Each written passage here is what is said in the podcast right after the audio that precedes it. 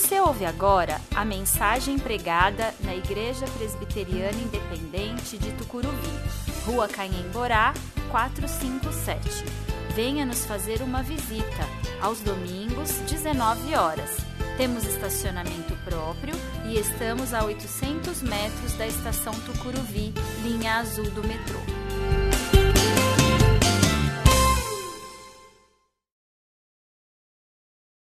Leitura do Evangelho de Lucas, capítulo 19, do primeiro ao décimo versículo.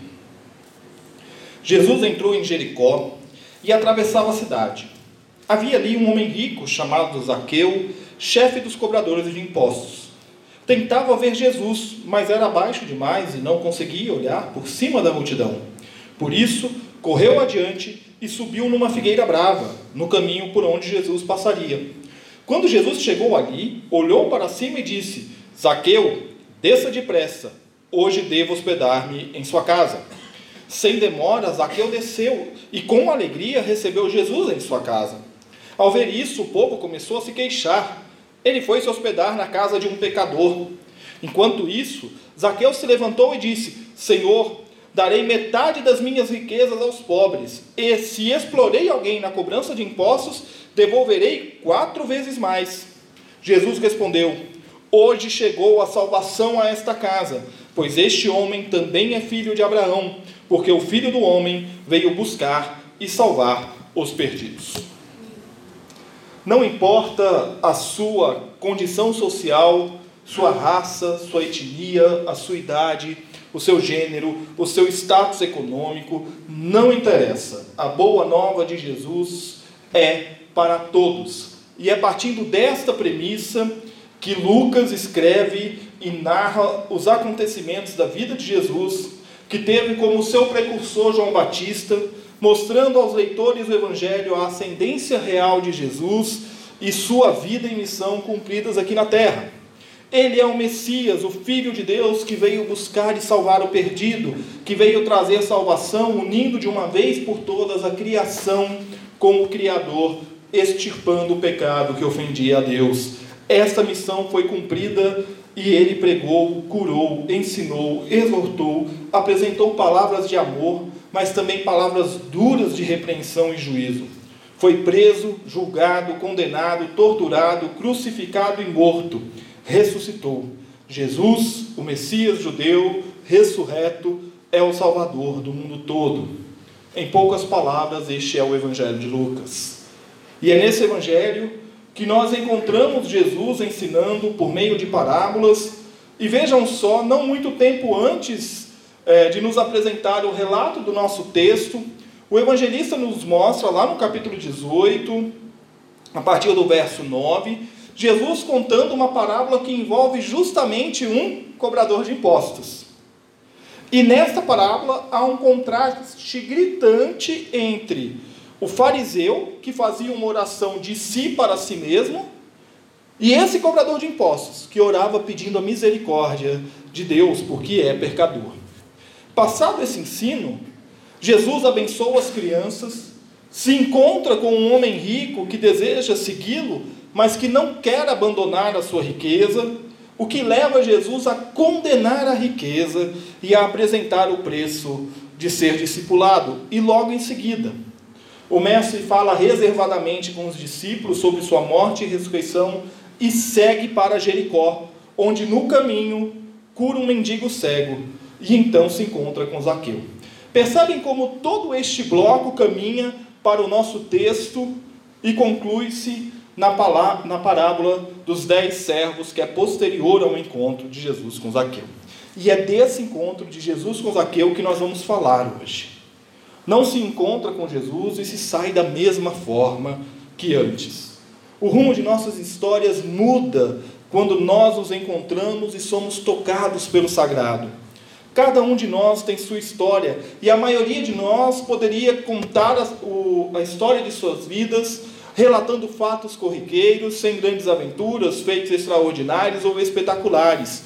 Deus não está interessado na grandiosidade da sua história mas no quão grande ele é na sua vida. É sobre isso que nós vamos falar neste mês de maio, sobre como Deus age e muda a nossa história toda, todas as vezes que nós nos encontramos com Jesus. E nós começamos essa conversa domingo passado falando como nós saímos da decepção para a cura, no episódio do homem no tanque de Betesda. E hoje nós vamos falar sobre como saímos do erro à mudança. E se fôssemos transformar o filme, a história de Zaqueu num filme, a gente poderia até transformar numa música, né? Tem uma bem conhecida aí. Só que essa música tem que tomar um pouco de cuidado com ela, porque ela é um pouquinho antibíblica. Ela fala muito mais de eu do que de Deus, né? Então ela é um pouquinho complicada.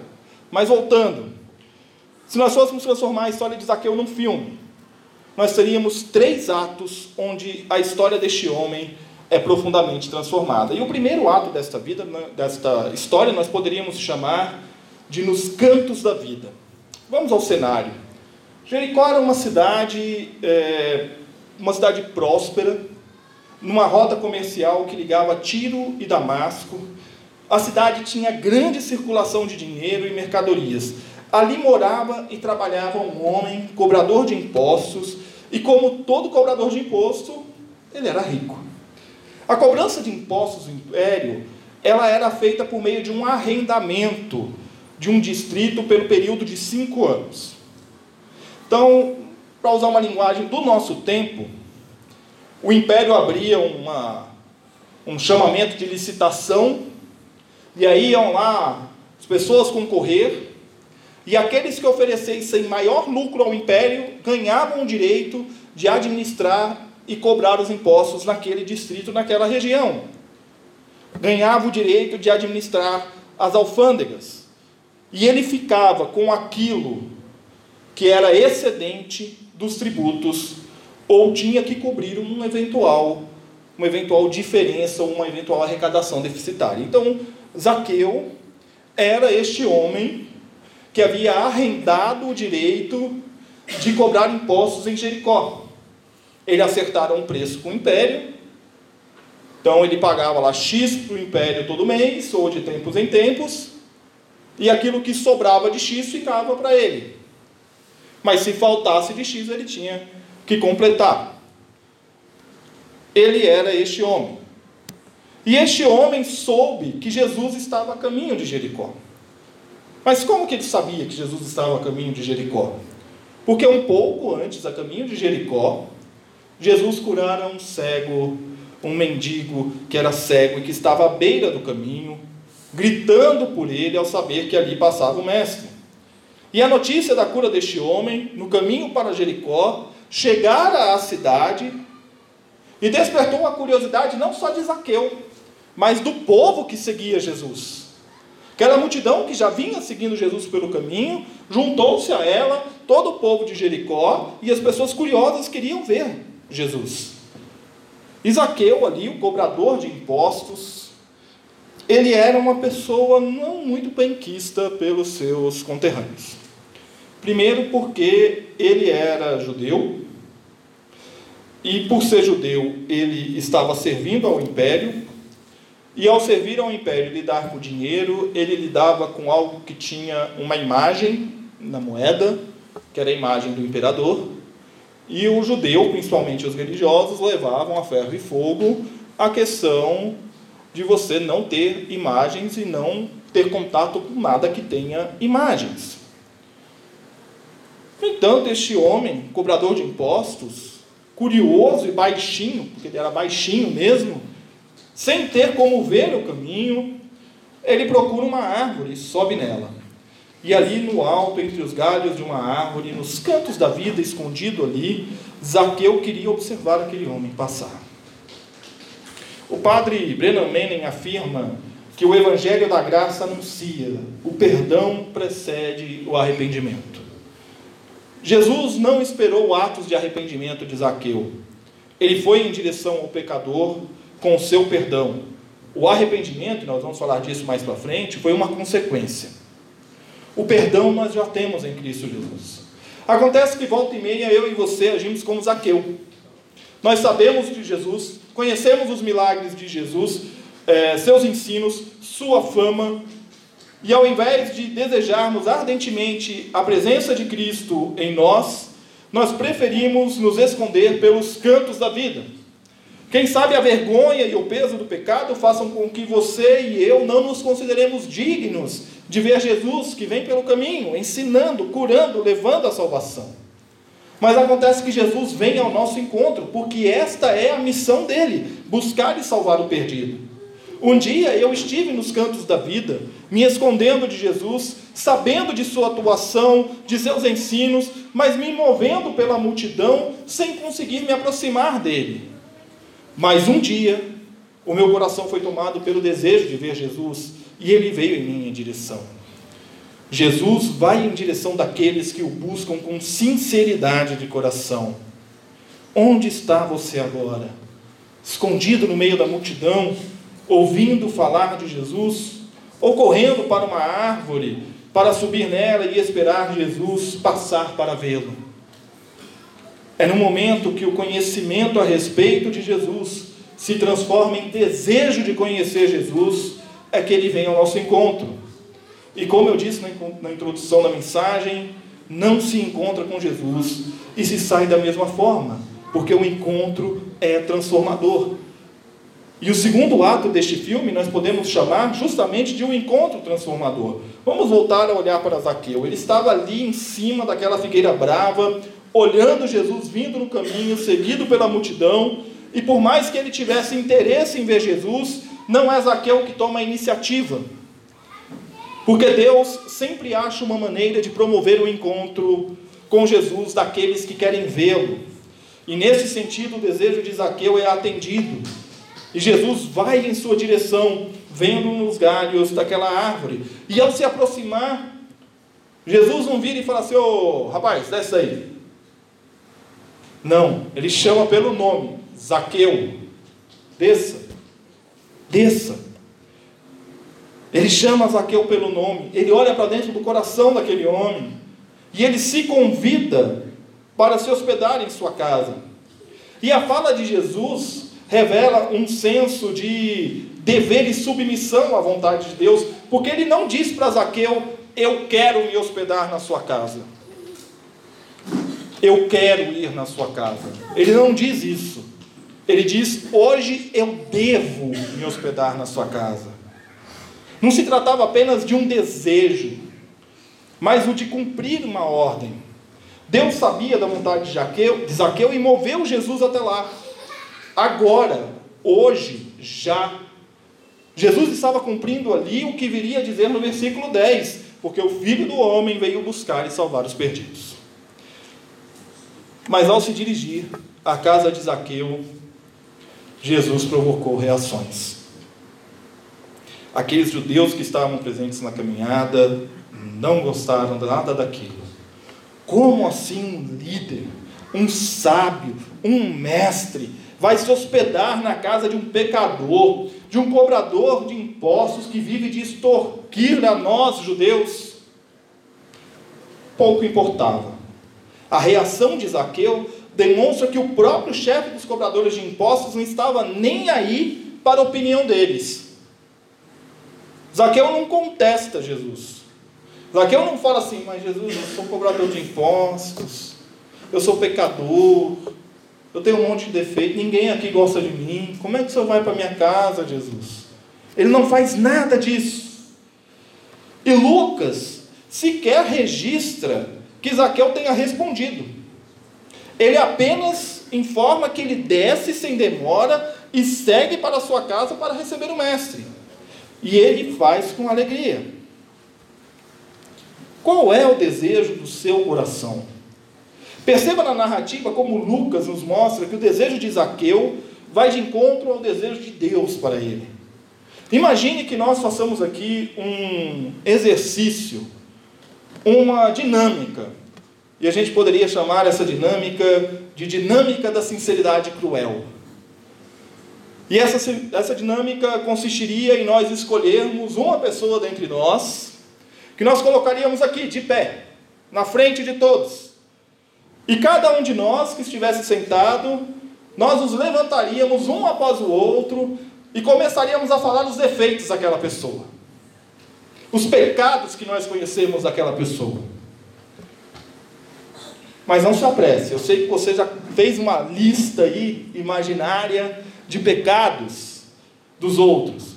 E eu não quero perder esse clique na sua mente aí. Portanto, agora pegue a sua lista de pecados dos outros e sintetize numa expressão. Lucas sintetizou a lista de pecados de Zaqueu que o povo tinha em uma expressão de condenação à atitude de Jesus. Ele foi se hospedar na casa de um pecador. E aqui a gente encerraria a dinâmica sem nem mesmo começá-la, pois a resposta de Jesus à lista é: o filho do homem veio buscar e salvar o perdido. Você percebe o quanto é fácil nós pensarmos e apontarmos os dedos acusadores para o outro? Agora imagine que nós fizéssemos essa mesma dinâmica, mas ao invés de começarmos a acusar a pessoa que estivesse aqui na frente, nós receberíamos um, um espelho e começaríamos a falar dos pecados para nós mesmos. Todo pecado um dia tem o seu perdão. E o escritor C.S. Lewis certa vez afirmou que a culpa não é lavada pelo tempo, mas sim pelo arrependimento e pelo sangue de Cristo. Vamos abaixar os nossos dedos acusadores e vamos fazer o que Jesus fez. Vamos entrar na casa do pecador. Vamos levar Jesus com a gente até lá. Pois onde o Mestre se faz presente, há transformação. E é possível trilhar o caminho do erro à mudança. E no caso de Zaqueu, uma mudança radical. E esse seria o terceiro e último ato dessa história, a mudança radical. E aqui vamos entender um pouco o que os tradutores tentam nos dizer com Zaqueu se levantou. A expressão grega aqui, epempros, é, pode ser traduzida com foi em direção ao Senhor, foi em direção a. E aqui os comentaristas divergem um pouco.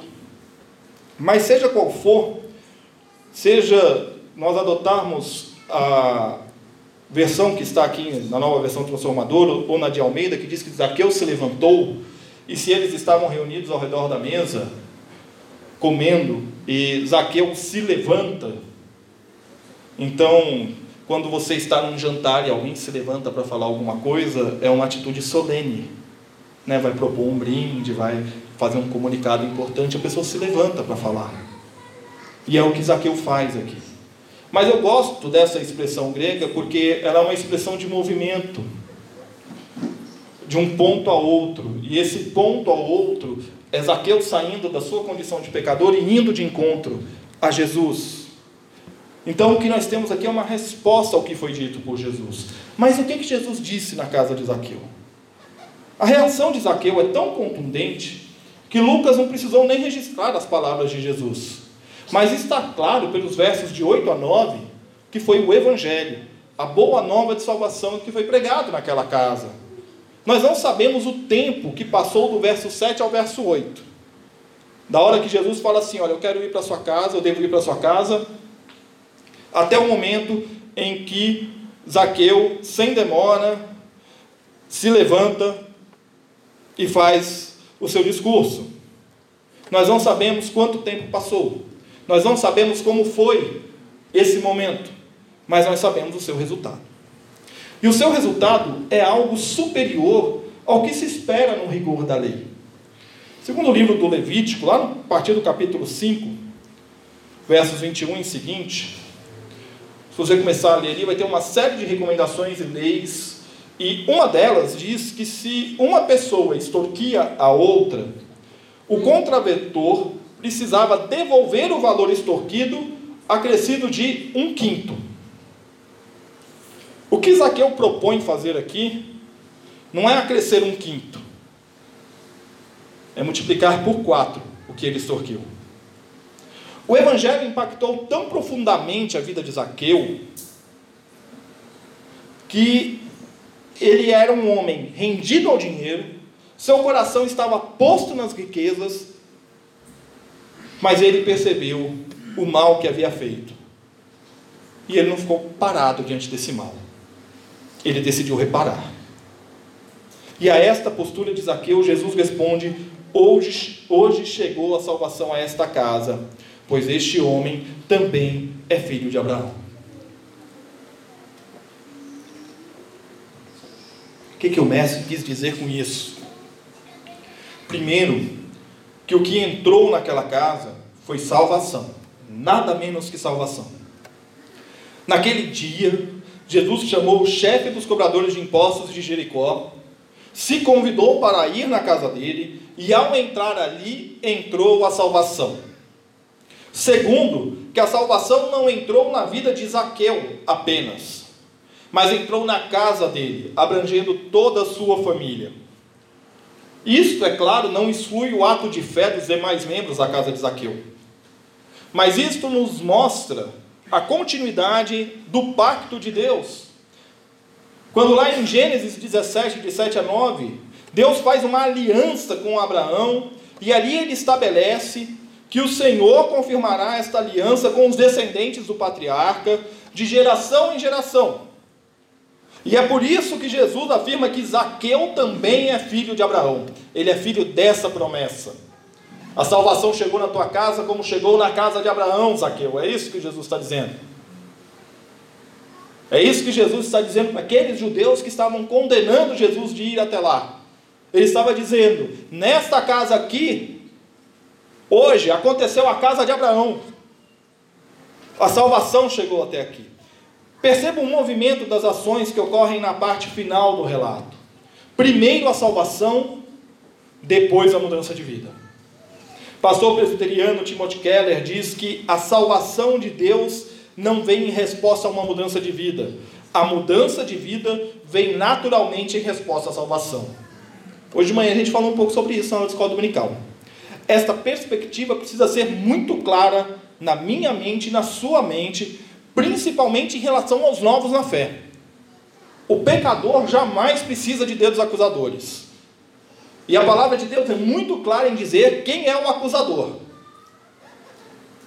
Ela é muito clara em dizer quem é o acusador. O pecador, ou seja, você e eu, o pecador é alvo da graça de Deus. E por isso, naturalmente, a sua vida é mudada. Mas a mudança de vida não é fácil. Vamos olhar para Zaqueu chefe dos cobradores de impostos, detentor de uma licença para explorar os impostos numa das principais rotas comerciais do império na região da Palestina.